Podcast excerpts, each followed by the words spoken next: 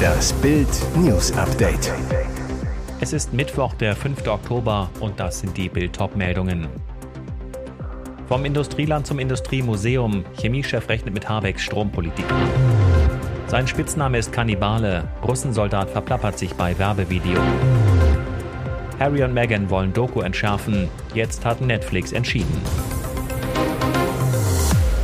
Vom Industrieland zum Industriemuseum. Chemiechef rechnet mit Habecks Strompolitik ab. Der neue Präsident des Chemieverbands VCI, Markus Steilemann, warnt vor dem Kollaps des Industriestandorts Deutschland. Es drohe gigantischer Strommangel, da der geplante Ausbau der Windkraft nicht zu stemmen sei. Konkret warnt Steilmann, um Habecks Energieziele bis 2030 zu erreichen, bräuchte man jeden Tag zehn Windkraftanlagen. Eine davon braucht 4000 Tonnen Stahl. Das ist ein halber Eiffelturm. Das heißt fünf Eiffeltürme jeden Tag und das für die nächsten acht Jahre. Hintergrund die deutsche Industrie will Waren spätestens ab 2045 ohne Schadstoffe, also CO2, produzieren. Dafür benötigen allein Chemiefirmen zehnmal mehr Strom als heute. 500 Terawattstunden aus Sonne, Wind etc. Das entspricht dem heutigen Stromverbrauch ganz Deutschlands. Der Chef des Baustoffeverbands BVB Friedrichs verlangt daher von Habeck, alle verfügbaren Kapazitäten zur Stromherstellung ans Netz zu nehmen, auch Atomkraftwerke, ansonsten drohten Pleiten und Abwanderung, sagt er. Eine Habeck-Sprecherin gab zu, das wird eine enorme Kraftanstrengung und die Ausbauziele sind zweifelsohne ambitioniert. Jetzt komme es auf die konkrete Umsetzung vor Ort an und da seien Bund und Länder gemeinsam gefragt. Mieser Angriff in Berlin, Rettungskräfte mit Eiern attackiert, Einsatzabbruch. Als wäre die Not beim Berliner Rettungsdienst nicht schon groß genug. Auf dem Weg zu einem Einsatz wurde die Besatzung eines Rettungswagens der Berufsfeuerwehr Neukölln am Dienstagabend mit Eiern beworfen und musste ihren Einsatz abbrechen. Die erschrockene Besatzung fuhr noch etwas weiter an die Hermannstraße ein, um in Sicherheit aussteigen zu können. Währenddessen alarmierten sie auch die Berliner Polizei. Nach einer ersten Sichtung des Rettungsautos wurde deutlich, dass es mehrere Einschläge von Eiern gab. Es hat geknallt, als wären wir mit Steinen beworfen worden, sagt ein Rettungssanitäter vor Ort. Das Fahrzeug musste kurzzeitig außer Dienst genommen werden. Der Einsatz wurde von einem weiter entfernten Rettungswagen übernommen. Das ist eine Riesensauerei, für die es keinerlei Rechtfertigung gibt, sagte GdP-Sprecher Benjamin Jendro am Morgen. Wer Eier als Wurfgeschosse einsetzt und auf einen RTW wirft, gefährdet bewusst Menschenleben. An dem Auto entstanden Lackschäden und Dellen, der oder die Täter flüchteten unerkannt. Sein Spitzname ist Kannibale. Russensoldat verplappert sich bei Werbevideo. Ob diese Armeewerbung viele Russen an die Front lockt? Das russische Lustlos-Militär wirbt um frische Rekruten, denn hunderttausende Männer haben seit der Teilmobilmachung das Land verlassen. Die Moral der zwangsmobilisierten Russen ist niedrig. Helfen sollen nun Motivationsvideos von der Front. Doch ob die Ansprache des Russensoldaten mit dem Rufnamen Kannibale den gewünschten Erfolg hat, ist fraglich. Das auf Telegram und Twitter kursierende Video zeigt den russischen Kämpfern einem Waldstück in der Ukraine stehen.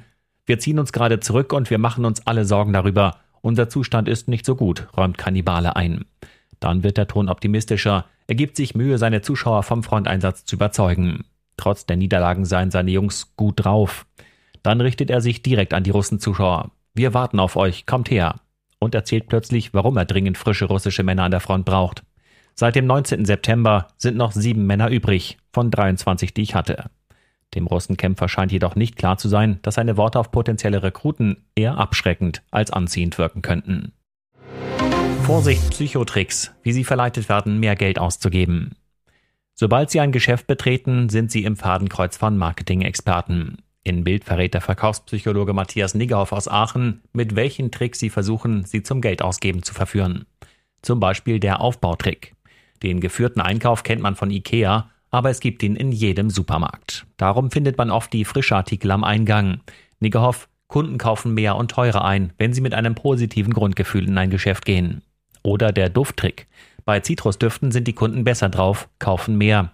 Und dann gibt es noch den Ablenkungstrick. Irgendeine hohe Zahl in den Raum stellen wie schon eine Million zufriedene Kunden, neben der der Preis dann günstig wirkt. Negerhoff, das wirkt besser als der typische Rabatt, vor allem wenn es teurer geworden ist. Alles zu den Psychotricks beim Einkaufen lesen Sie auf Bild.de.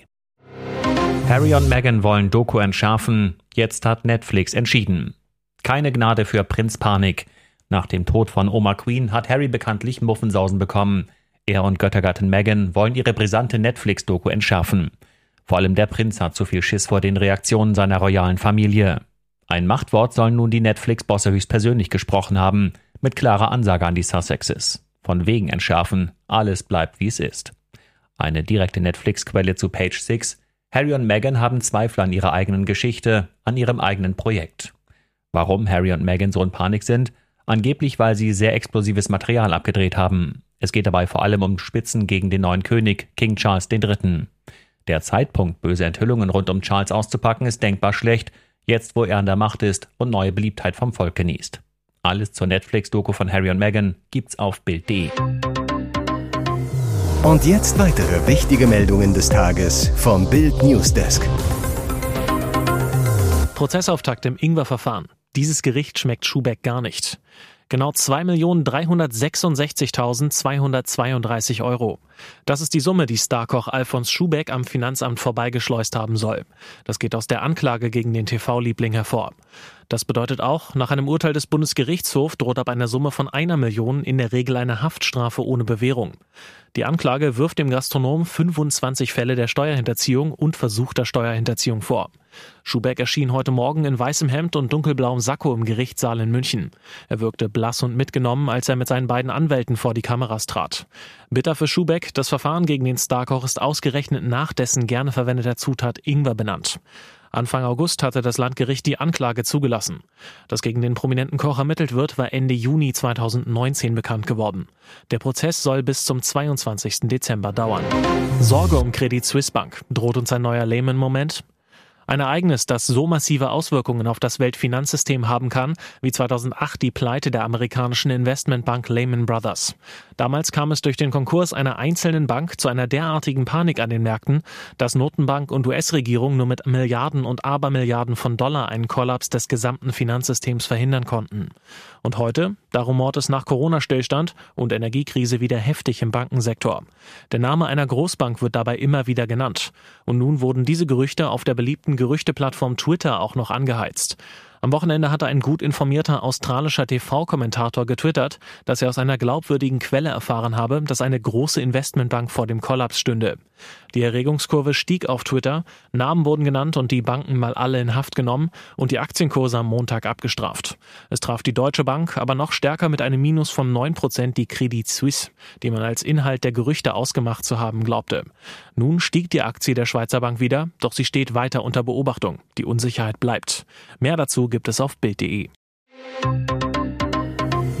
Ihr hört das Bild News Update mit weiteren Meldungen des Tages. Pinkelpause auf dem Golfplatz. Justin holt seinen Biber aus dem Bau. Popstar Justin Bieber nutzte sein Wochenende für eine gepflegte Runde auf dem Golfplatz. Dabei wurde der Sänger bei einer ziemlich unangenehmen Situation erwischt. Mit runtergezogener Hose, wie er einen Baum auf dem Golfplatz in Los Angeles als stilles Örtchen nutzte. Nicht ganz die feine Art, aber anscheinend blieb dem Superstar keine andere Wahl. Fotografen beobachteten ihn laut The Sun dabei, wie er verzweifelt nach einem Klo zur Erleichterung suchte, bevor sein Golfkumpel ihn auf einen großen Baum aufmerksam machte, hinter dem Justin schließlich verschwand. Danach ging's zurück an den Golfschläger, Bälle einlochen.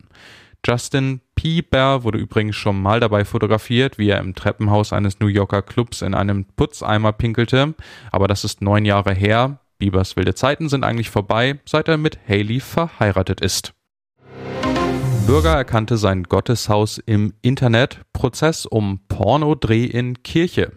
Da sagt noch einmal, in Kirchen gehe es langweilig zu. In der Kirche von Lunsen wurde ein Porno-Videoclip gedreht und weil die Hauptdarstellerin aus dem Landkreis Diepholz den erlassenen Strafbefehl über 50 Tagessätze nicht akzeptierte, kommt der pikante Fall jetzt vor Gericht.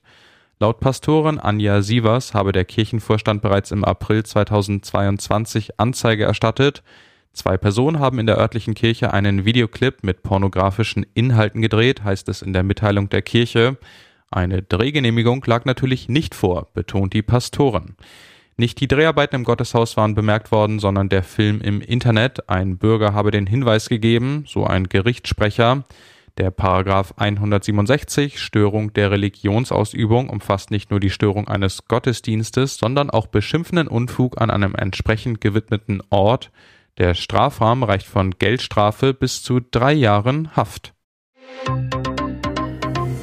Hier ist das Bild News Update. Und das ist heute auch noch hörenswert.